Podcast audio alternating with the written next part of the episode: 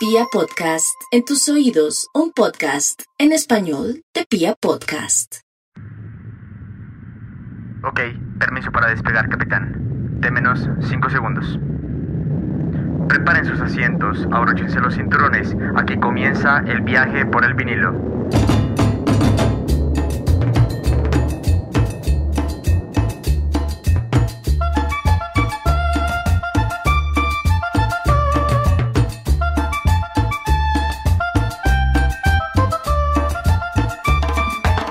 Amigos de viajeros del vinilo, hoy les traemos un episodio especial, totalmente diferente a lo que usualmente hacemos.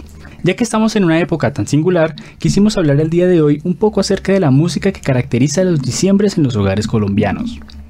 Diciembre es sinónimo de festejo, esperanza y alegría. Para muchas familias es una época especial, llena de luces, música y baile. En Colombia, diciembre se destaca enormemente por la música, pues desde noviembre, e incluso desde octubre, las calles y emisoras del país resuenan al son de los cañonazos decembrinos, como se les llama cariñosamente. En este episodio especial de Viajeros del Vinilo hablaremos acerca de esos clásicos que probablemente todos hemos bailado con la tía, o que al menos hemos escuchado alguna vez durante las fiestas navideñas. Comenzaremos con una pequeña reseña histórica del género y terminaremos con un top 20 de canciones decembrinas según nuestro criterio. Sin más que agregar, invitamos al oyente a quedarse con nosotros en Viajeros del Vinilo especial navideño.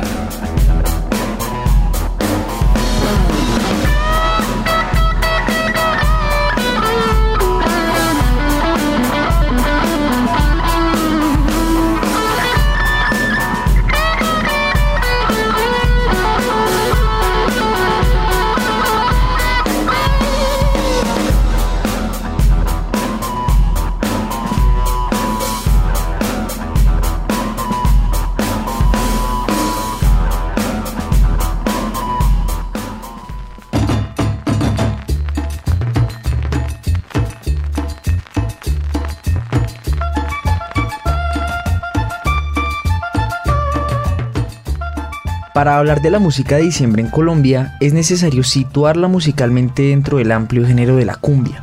La cumbia surgió en la región caribeña de Colombia durante el siglo XIX, en una época dominada por las guerras de independencia. La mezcla cultural que ocurrió en la región dio origen a un género folclórico que tomó elementos de la música indígena, negra y española. El elemento indígena se puede apreciar en algunos instrumentos, así como el carácter ritual que tenía la cumbia en sus orígenes, mientras que de África se importó el ritmo y la danza. Por otra parte, la cumbia capturó elementos armónicos y melódicos que se asemejan al fandango español, resultando así un género híbrido pero al mismo tiempo auténtico. Durante la primera parte del siglo pasado, la cumbia en Colombia empezó a tener un carácter más popular y menos folclórico, pues varios artistas habían tomado los ritmos e instrumentación propia de la cumbia y le dieron un carisma tropical. Fue en los años 40 cuando la cumbia se difundió en Perú, en donde se introdujo la guitarra eléctrica como instrumento principal. En Perú, la cumbia se mezcló con sonidos amazónicos, andinos e incluso psicodélicos, dando origen al subgénero conocido como chicha. Muchos de los éxitos de la cumbia peruana fueron introducidos en Colombia y hoy en día hacen parte del repertorio clásico de diciembre. Como ejemplos del legado peruano en la música colombiana, podemos mencionar canciones muy famosas como Cariñito, Ojitos Hechiceros, Las Caleñas, originalmente llamadas Las Limeñas, La Colegiala, Traicionera, entre muchas otras. La expansión de la cumbia también llegó a otros lugares del continente como México y Argentina. En este último país, la cumbia es a día de hoy uno de los géneros más populares escuchándose durante todo el año. Del legado argentino podemos mencionar la canción popularizada en Colombia por Rodolfo Icardi titulada Daniela, original de la sonora Tommy Rey. Otro género musical que influyó enormemente en el desarrollo de la música decembrina colombiana fue el porro, también originario de la costa caribe del país, el porro se caracteriza por ser una evolución de la música de viento europea al incorporar elementos indígenas y africanos. La popularización del género vio la luz gracias a orquestas como la Villos Caracas Boys y la Sonata Matancera, de origen cubano. Del porro se destacan los ritmos y secciones percusivas que luego serían incorporadas a la cumbia junto con sonidos tropicales, para dar paso al estilo que hoy conocemos informalmente como música de diciembre. Existen otros géneros musicales no relacionados con la cumbia o con el porro, que también son ampliamente escuchados en épocas navideñas, como lo son la salsa, el merengue y el son cubano, géneros que también se caracterizan por ser bailables y por resaltar la alegría que emana de los colombianos durante el mes de diciembre.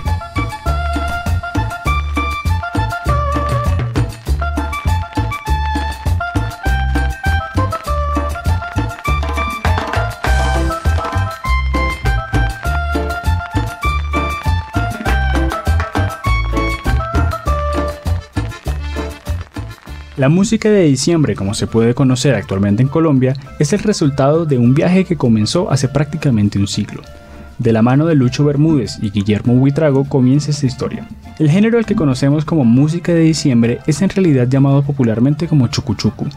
Y para hablar de este, es importante devolvernos un par de años y centrarnos en la década de los 30 y 40 pues fue allí donde un joven Lucho Bermúdez se dio a conocer dentro del ámbito musical colombiano, innovando y explorando ritmos tradicionales como la cumbia y el porro, fusionándolos con melodías modernas de aquella época. Por otro lado, tendríamos a Guillermo de Jesús Buitrago Enríquez, más conocido como Guillermo Buitrago, quien fue un compositor, músico y cantante colombiano. Es considerado uno de los pioneros del vallenato y para la fecha sacó canciones que hoy en día suenan en algunas emisoras colombianas en el mes de diciembre. Entre estas se encuentran Dame tu mujer José, Ron de Vinola, Las mujeres a mí no me quieren, La víspera de Año Nuevo, entre otras. Volviendo a Lucho Bermúdez, este decide formar una orquesta que terminó siendo una sensación total para la época, y para finales de los años 40 empezó la tradición de ir a escenarios de alto nivel y clubes a escuchar orquestas tipo Big Band. Fue de esta manera que la música colombiana se hizo presente en el interior nacional y en otros países como Argentina, México y Cuba. Pasamos ahora a la década de los 50 y es que para finales de esta época surge un particular interés por parte de los jóvenes en Colombia por la música que estaba llegando de Estados Unidos, el rock and roll y rockabilly. Es allí donde se empieza a conformar pequeñas agrupaciones de estos géneros. Una de las más famosas fue los Teenagers, una banda formada en Medellín en el año 1957 y fue la primera agrupación en mezclar boleros y cumbias con el twist y rock and roll proveniente de Estados Unidos. Aquí se encontraba un señor cuyo nombre sería recordado por décadas en Colombia, Gustavo el Loco Quintero. Sin embargo, el público de aquella época estaba contagiado por la mezcla de géneros autóctonos que Lucho Bermúdez había formado a finales de los años 40. Y por esto, la demanda de los discos con contenido tropical iban cada vez más en aumento. Finalmente, este tipo de agrupaciones no les quedó más remedio que adaptarse y agregar instrumentos de percusión latina y viento para poder interpretar géneros como cumbias y porros. Y para hablar de música de sembrina en Colombia tenemos que hablar de Antonio Fuentes, pues fue el fundador de la discográfica más importante en distribución de esta música en Colombia. Esa tiene por nombre Discos Fuentes. La compañía tuvo un aporte importante en la música del país, pues fue la primera en implementar el sonido estéreo en 1960 y producir el primer mix de música nacional llamado Los 14 Cañonazos Bailables. ¿Le suena? Pero no nos vayamos tan adelante. Antonio Fuentes creó su disquera, Discos Fuentes, en 1934 en Cartagena y en 1958 decidió trasladarla para Medellín. Allí logró capitalizar gran parte de la música que se escuchaba en Antioquia en su discográfica. Don Toño, como era conocido en la época, decide traer músicos de la costa caribe colombiana con el ánimo de evocar la memoria de sus inicios en la bella Cartagena de Indias. Y es allí donde forma una de las agrupaciones más famosas y sonadas en el mes de diciembre, los Corraleros de Majagual. Y fue en 1961 donde llegan a las oficinas de Discos Fuentes en Medellín dos jóvenes, Calixto Ochoa y Alfredo Gutiérrez, en donde presentaron un demo de música folclórica basada en el acordeón y la guacharaca. Antonio Fuentes decide hacerse dueño de la agrupación y darles el nombre Los Corraleros de Majagual, en honor a un grupo similar llamado Los Corraleros de Astillón. Esta gran banda fue reconocida por interpretar diferentes géneros musicales como el porro, la cumbia, la charanga costeña y la gaita. Entre sus canciones más famosas se encuentran La Yerbita, La Burrita, Los Sabanales, Festival en Guararé, Hace un mes, entre otros. Después de la sensación generada por Gustavo Loco Quintero a finales de los 50 con su banda Los Teenagers, este decide darle un nuevo rumbo a su carrera musical y formar una agrupación mítica que sería recordada por todos los colombianos, los hispanos. Formada en el año 1964 en el barrio San Joaquín de Medellín por los hermanos Jairo y Guillermo Jiménez. Este legendario grupo sería el encargado de amenizar las fiestas y eventos de los hogares colombianos para finales de la década de los 60 y así grabaron tres long play titulados De película, De locura y De ataque, todos bajo la voz del loco Quintero. Estos tres álbumes contenían éxitos como Macondo, La danza de la chiva, Pájaro y la popular Fantasía nocturna, que era conocida entre el público como Lucerito. Después de una larga temporada de éxitos contemplada por los hispanos, Gustavo Quintero decide emigrar su talento y formar su propia agrupación, la cual le daría el nombre de Los Graduados. Y esta noticia no fue bien recibida por los hispanos, y es allí donde de manera casi urgente se embarcan en la búsqueda de un nuevo vocalista. Así llega nada más y nada menos que el gran Rodolfo Icardi, el cual en 1969 haría su debut con los hispanos en un long play titulado De nuevo los hispanos, el cual contenía su primer éxito con la agrupación. Así fue que empezaron papá y mamá. Con la llegada de Icardi se inicia una contienda artística entre los hispanos y los graduados. e incluso hoy en día hay quienes debaten por cuál agrupación fue más grande a finales de los años 60. Sin embargo, Rodolfo Icardi daría una revolución en la música colombiana, pues ¿quién no recuerda éxitos como Adonai, Daniela, Tabaco y Ron, Cariñito y Boquita de Caramelo? Pero Gustavo el Loco Quintero no se quedaría atrás y sacaría temas como El Aguardientoski, Ese muerto no lo cargo yo y La pelea del siglo. ¿Y ustedes a quién prefieren? ¿Los graduados o los hispanos? Pasamos a la década de los años 70 y es que a principios de esta época vendría un nuevo género musical a tomar fuerza en los hogares colombianos. Debido a la gran influencia de la música proveniente de Nueva York, un joven Julio Ernesto Estrada sale de los corraleros de Majagual y decide fundar su propia orquesta, Fruco y sus Tesos. La salsa fue ese nuevo género que creció en Colombia y de la mano de Fruco, esta se desarrolló de manera exponencial. Junto con los cantantes Edulfamid Díaz, más conocido como Piper Pimienta, y Wilson Mayoma, la agrupación emprendieron un camino desconocido en la música colombiana. No fue sino hasta 1973 que el público colombiano escucharía por primera vez el nombre Joe Arroyo. Este se consolidó no solo como un gran cantante, sino también una leyenda dentro de la música colombiana. De la mano de Arroyo se publicaron canciones como El ausente, El caminante, Mayoma, Rebelión, entre otras. Sin duda la década de los años 70 tuvo de todo, pero no nos podemos olvidar de uno de los grandes estandartes de nuestra música navideña, el gran Pastor López. El indio, como se le apodaba, fue uno de los máximos exponentes de la música decembrina con su particular mezcla de géneros como la cumbia, el porro y la raspacanilla. Luego de dos años en el combo de Nelson Enríquez, Pastor decide formar su propia orquesta llamada Pastor López y su combo. Su llegada a Colombia proveniente de Venezuela en el año 1973 fue un boom, pues sus canciones sin duda marcaron un hito sin precedente en la música colombiana. Su estilo sin duda fue la música tropical, y allí se destacan géneros como la cumbia, el paseo vallenato, el popular paseadito y el porro. Y es que quien no recuerda cada diciembre canciones como Cariñito sin mí, Traicionera, Las Caleñas, entre muchas otras. Desde la mitad de los años 70 y después de la llegada de Pastor López, se dio una expansión de la música venezolana a nuestro país. Muy probablemente te suenen los siguientes nombres: los Blanco, Villos Caracas Boys, Los Melódicos y Nelson y sus estrellas. Todos ellos conformaron una ola gigante de música que llegaría a Colombia por todos los años 70, y es que sin duda se quedaron con el título de Reyes del Chucuchucu, puesto que su cumbia y música tropical harían vibrar al pueblo colombiano para esa época. Los años pasaron y la música fue cambiando cada vez más. La llegada de nueva música a Colombia destronó al chucuchucu de las listas populares, pero ocurrió un factor tal vez inesperado. Este género musical que transcurrió por generaciones no podía quedar en el olvido. Y es allí donde las emisoras radiales populares en Colombia se deciden guardar todo este gran catálogo de música y reproducirlo en el mes de diciembre. Desde ese entonces hasta el día de hoy, se sigue escuchando esta música en el último mes del año. Aunque bueno, seamos honestos, incluso desde agosto puedes escucharla en estas mismas emisoras.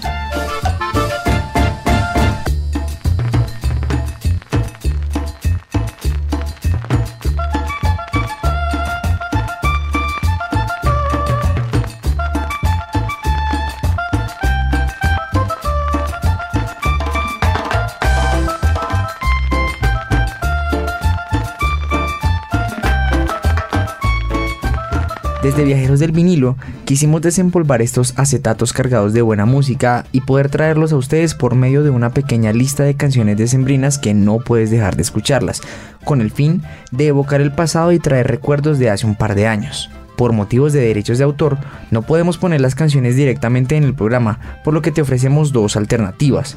La primera, en la descripción de este capítulo estará una lista musical creada por nosotros con estas y muchas más canciones, para que disfrutes de la mejor selección de canciones de diciembre. Y la segunda, buscarlas por internet o en tu colección musical personal, y así podrás tener la experiencia completa del programa. Sin más preámbulos, el top de canciones de diciembre por Viajeros del Vinilo.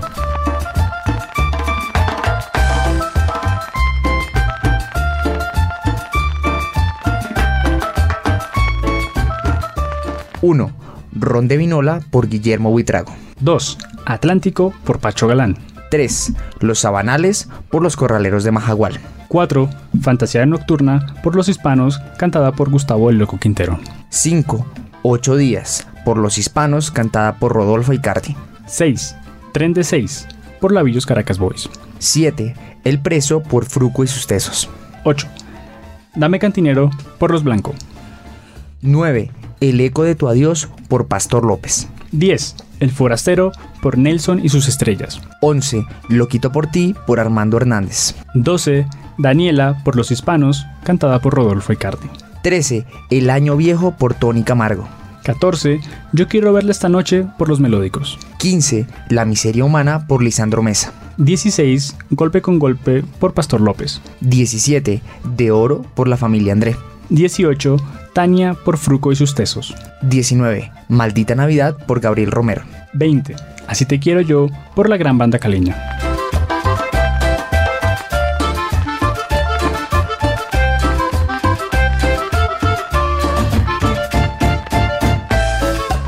Así es, amigos de Viajeros del Vinilo. Llegamos a diciembre y no podíamos hacer un capítulo convencional, así que para ustedes trajimos este gran capítulo. Y ahora en esta nueva sección compartiremos un poquito de experiencias personales, recuerdos y mejores canciones. Me presento, soy Nicolás Marín y quiero compartir con ustedes acerca de los grandes recuerdos y memorias que tengo en diciembre. También a mi lado tengo a Víctor Martínez, presentador del programa. Víctor, ¿cómo estás? Hola Nicolás, muy bien, la verdad emocionado por compartir con los oyentes un poquito acerca de las experiencias y las impresiones personales acerca de esta música. Y pues nada, vamos a darle.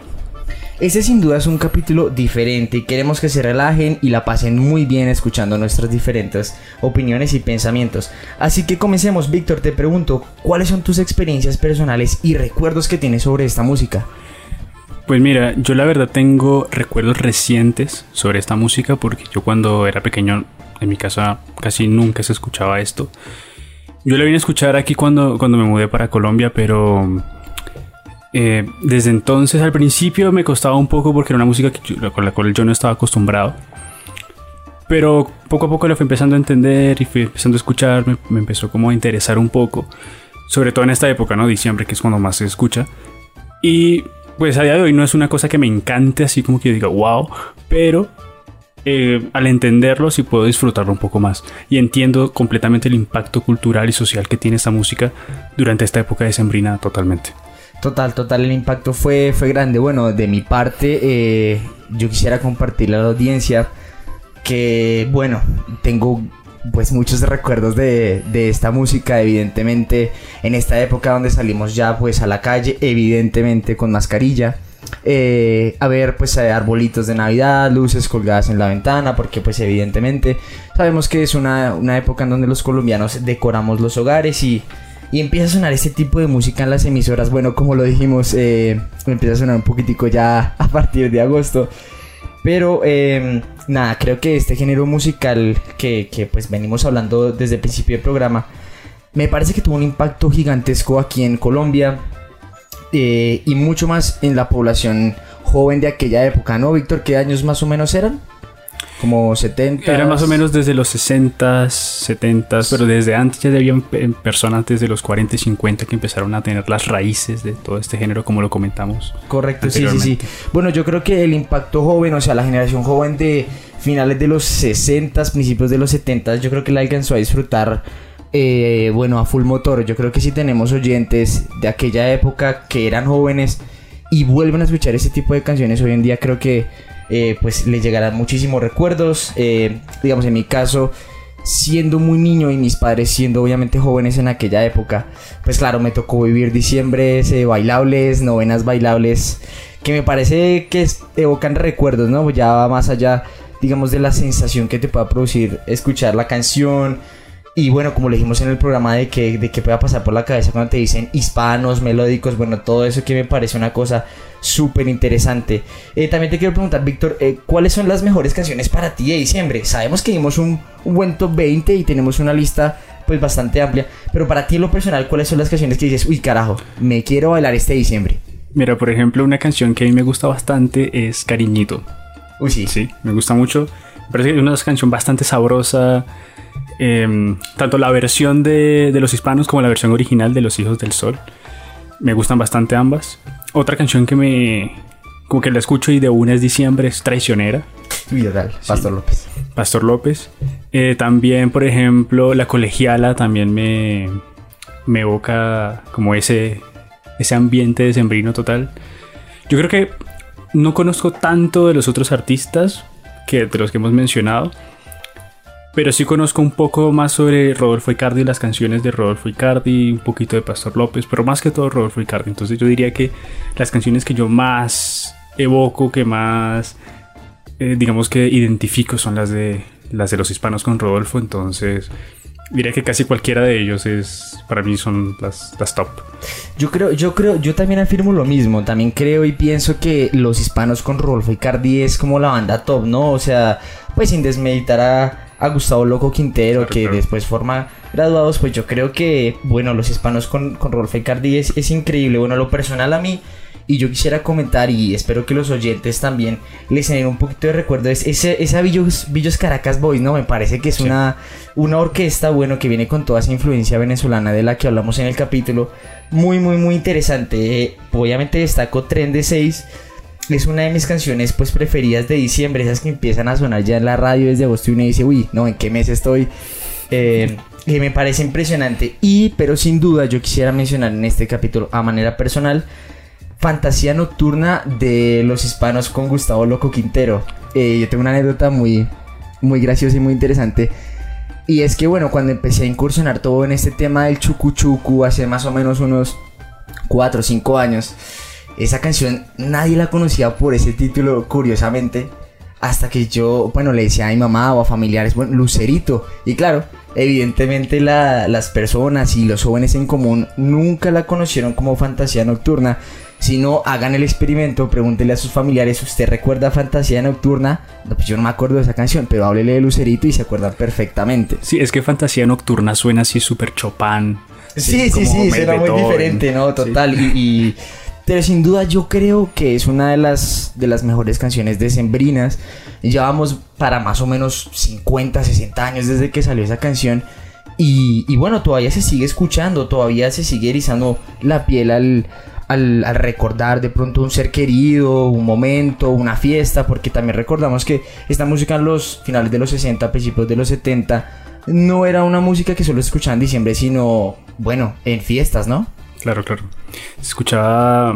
Era como el reggaetón de nuestra época. Sí, tal cual. De todas maneras, esa, esa música se disfrutaba muchísimo.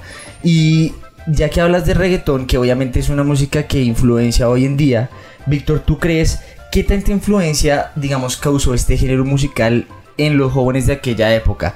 ¿Por qué crees que la música, como decimos en el programa, no tuvo fecha de vencimiento? Porque nosotros a hoy día, eh, después de 50 años, la seguimos escuchando en diciembre. Porque yo creo que la gente, o sea, la música sirve para generar no solamente emociones y sensaciones, o una reflexión, o una contar una historia, sino también generar recuerdos. Entonces, yo pienso que, por ejemplo, cuando nosotros, nuestra generación, tenga 50, 60 años, tengamos nietos o lo que sea, escuchemos una canción de Daddy Yankee y vamos a recordarla casi con, la con el mismo cariño que nuestros abuelos recuerdan a Rolf Icardi, por ejemplo. Entonces, es porque quizá toda la generación que vivió esta música, sobre todo en diciembre, que es una época tan especial, una época tan familiar, tan tan de ir a bailar, de tomarse unos traguitos, de comer, de pasarla rico, y ambientada con esta música, genera recuerdos del pasado y a la gente le gusta sentirse joven y recordar su juventud, recordar sus buenos tiempos, recordar anécdotas del pasado. Entonces yo creo que ha, influenciado mucho la marca cultural de esta música en particular en Colombia, quizá en otros países de Latinoamérica también. Y por eso se vive este fenómeno. ¿sí? Quizá en otros países haya otro género de música que también suceda lo mismo. ¿Sí? Pero pues a nosotros nos toca nos toca el chucuchuco. Sí, no, no, no, total. Y, bueno, agradecido también por, la música, porque pues evidentemente fue una influencia de, varios países del mundo. Es, es, digamos, a mí me parece muy rico el, poder de pronto tratar de dedicarle un poquito de tiempo, unos días de diciembre, a escuchar esta música. Eh, también recordamos a nuestros oyentes pues más jóvenes que, que este es un género súper, hiper, mega viejo, que, que obviamente no es algo que sea pues reciente, pero sin embargo estoy seguro que sus papás les, les enseñarán o les habrán mostrado, ustedes habrán escuchado en diciembre. De todas maneras, me parece a mí que la influencia es muy grande, es muy grande eh, que tuvo, más bien el impacto que tuvo la sociedad de aquella época.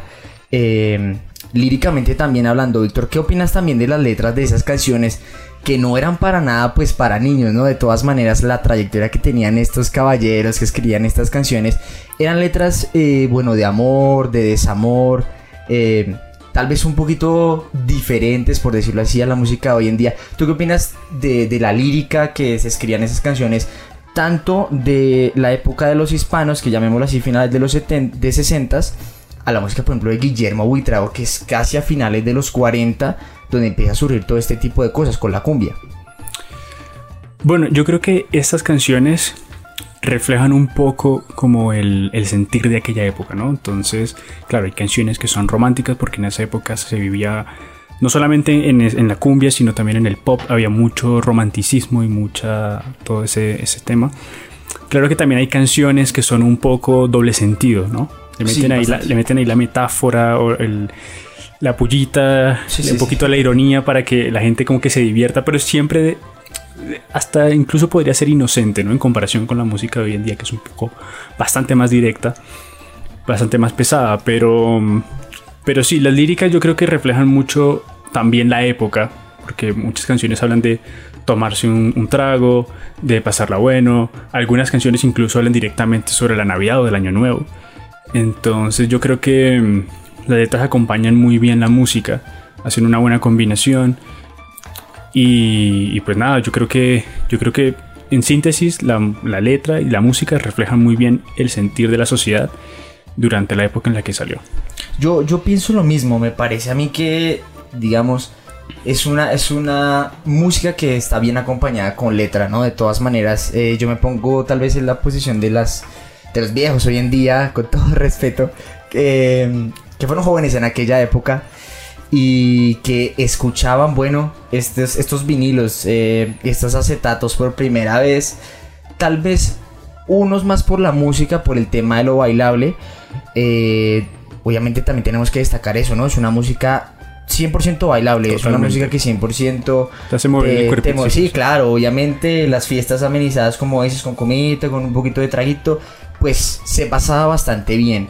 Y habían otras personas que yo creo que las observaban un poquito más por la parte de las letras.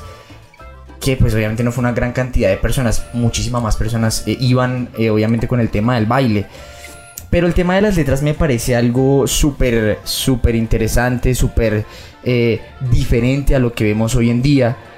Mm, quiero también, obviamente, dar un ejemplo y es que eh, lo que te preguntaba de Guillermo Buitrago, que obviamente evoca el tema de, la, de las épocas, que fueron diferentes épocas, casi, bueno, 20 años. Y Guillermo Buitrago saca este tema de las mujeres a mí no me quieren porque es que yo no tengo plata. Entonces, ¿qué dice uno? Bueno, a finales de los 40, una persona que pueda componer y escribir ese tipo de letras, pues lo que tú dices, un poquito de ironía un poquito de realidad, eh, me parece una cosa fascinante que, hayan jugado muchísimo con eso. De todas maneras, bueno, Guillermo Buitrago es un poquito más de, de los abuelos, abuelos, abuelos ya. Eh, que pues me parece muy, muy interesante y muy verídico que, hagas esa comparación de la música que estamos escuchando hoy en día con esa época.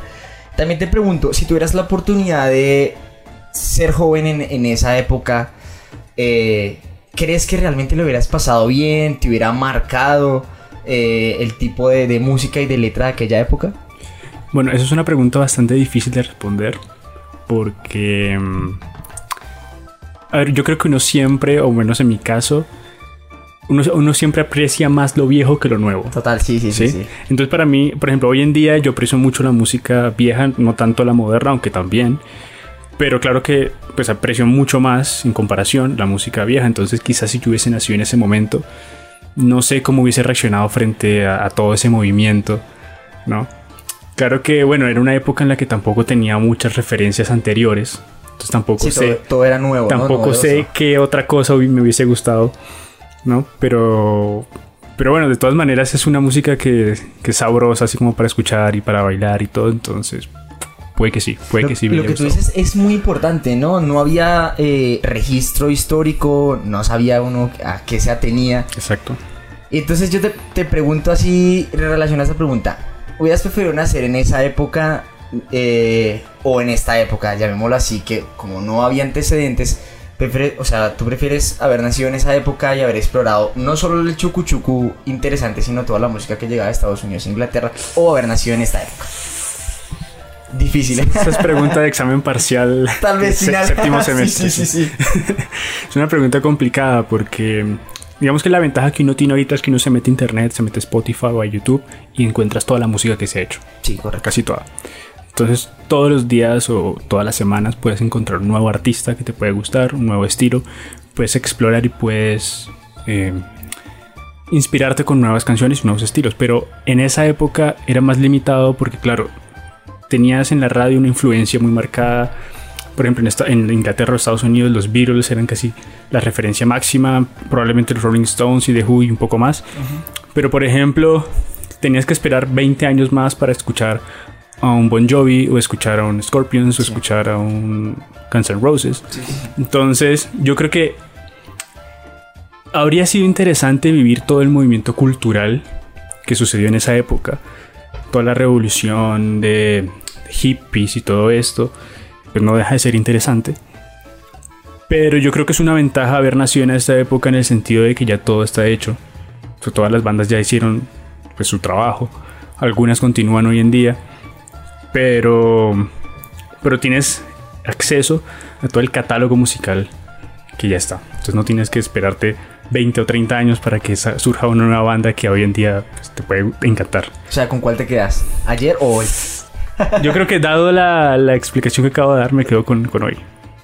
Definitivo, yo, bueno, yo mientras estabas eh, respondiendo pensaba tratar de darle una respuesta personal y es que es, es bastante complicado eh, la, la situación, ¿no? Lo que tú dices de tener hoy acceso a absolutamente a todo por medio de internet, eh, porque yo entiendo que de pronto en aquella época, digamos, la parte económica de comprar y comprar y comprar vinilos era de pronto un poquito costoso.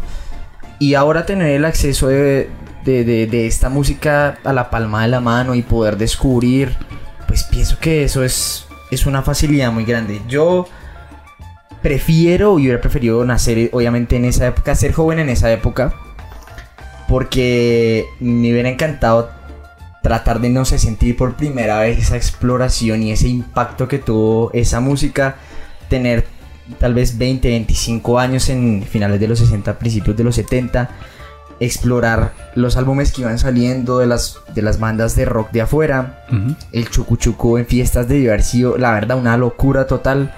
eh, que cada año, bueno, como lo dijimos en el programa, salieran diferentes discos de los hispanos, luego un poquito de la expansión de la salsa con el con Fruco y ustedes o Joe Arroyo. Yo creo que eso debió haber sido pues algo gigante. Finalmente para darle una, una clausura pues a esta sección, Víctor, quisiera preguntarte tus últimas impresiones personales y opiniones personales referente obviamente a la música, a la época, a lo de hoy en día y a lo del futuro, a lo que nos puede esperar con esta música. ¿Crees que pueda tener fecha de vencimiento? ¿Crees que morirá pronto? Tus últimas impresiones personales. Bueno, hay una cosa. eh, es claro de que hoy en día hay pocos artistas, al menos en Colombia, que, se encargan de sacar nueva música de ese estilo, ¿no? Quizá en otros países como Argentina o Uruguay, que ellos siguen sacando cumbias, bueno, un poco diferentes, pero tecnocumbia podría decirse.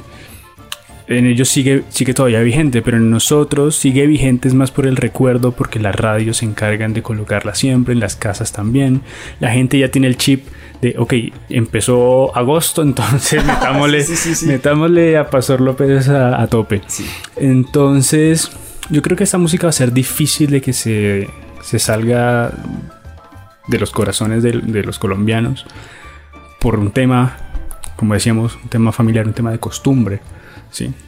Costumbre es, es fuerte, muy arraigada, pero podría estar en peligro quizá con las próximas generaciones en el sentido de que no hay nueva música de estas, sí, prácticamente no hay. Entonces, quizá todavía vamos a tener unos años en los que esta música va a ser vigente, pero quién sabe, puede ser de que en unos 50 años la música que se escucha en diciembre no sea esa, sino eh, Wisin Yandel. ¿Será en los diciembre? en los diciembre, no sé. O sea, puede ser, ¿no? Estoy aquí especulando completamente, pero quién quita, ¿no? Es una música que también hoy en día el reggaetón ha marcado a la generación tan fuerte, quizá tanto o más como marcó aquella época eh, esta, esta cumbia. Entonces puede ser, o quizá también hay una mezcla de ambas cosas. Sí, bueno, yo, yo lo creo, estoy de acuerdo. De todas maneras, pienso que los, los jóvenes de aquella época no habrán pensado y habrán dicho, no, esta música va a durar y mucho en el 2020 la vamos a seguir escuchando. Creo que nadie tenía, digamos, esa, esa perspectiva a futuro. Bueno, amigos de Viajeros del Vinilo, eh, queremos invitar a todos a, a, que obviamente le echen una pasada al top 20 eh, que dimos anteriormente de las canciones que para nosotros pues no pueden faltar un un diciembre. También recordarles que en la descripción de este podcast pueden encontrar una lista en Spotify y en Apple Music sobre, pues obviamente música de Sembrina. Una lista más o menos de 8, casi 9 horas hecha por nosotros con la más rigurosa investigación, delimitación de las canciones, eh, para que ustedes disfruten, la pongan. Eh, este mes eh, y obviamente invitarlos a que no dejen de escuchar esta música, a que tratar de compartir con nuestros familiares con esta música, con la lista de viajeros del vinilo, para que pues obviamente recuerden eh, y vivan otra vez cada diciembre de una manera muy especial. Mm, obviamente desde Viajeros del Vinilo queremos invitar a todos a que compartan este capítulo, a que nos sigan escuchando, em, a que hagan obviamente el experimento de preguntarle a uno de sus familiares, bueno, recuerdos, qué anécdotas tienen, cómo eran las fiestas, bueno, de aquella época. Em, para que se diviertan un poco, para que compartan en familia. Así que sin más preámbulos queremos pasar a la siguiente sección como el legado que dejó esta gran música y este gran género musical. Así que gracias a todos por escucharnos y quédense con el legado de la música de Sembrina navideña.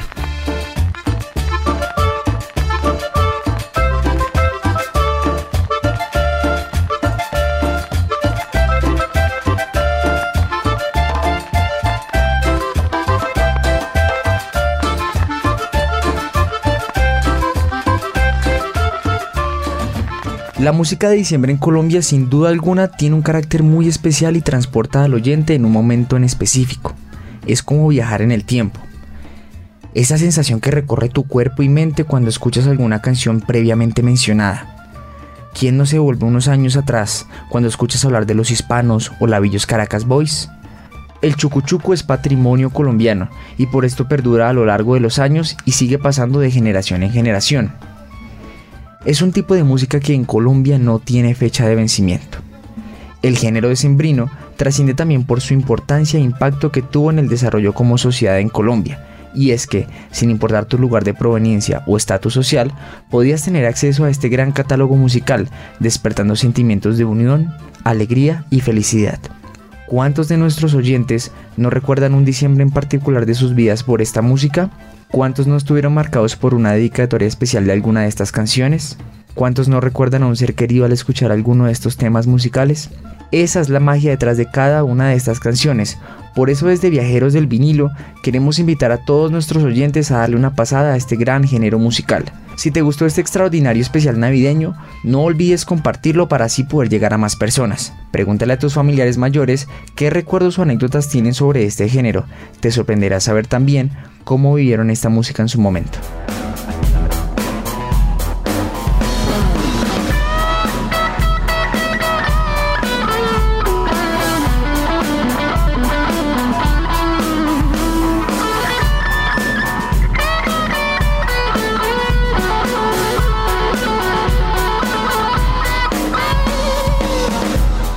Para nosotros ha sido un completo placer traerles este episodio especial, con el que hemos recordado un poco el pasado musical del país. Nosotros somos Víctor Martínez y Nicolás Marín, grandes apasionados por la música y su historia. Si te ha gustado este contenido, no olvides seguirnos en Instagram, como arroba y arroba nicomarin21, para conocer más detalles y anécdotas sobre la música de Sembrina. Esperamos que puedan seguir acompañándonos en cada episodio de Viajeros del Vinilo para continuar expandiendo nuestra pequeña comunidad musical. Nos vemos pronto en un siguiente viaje. Hasta la vista.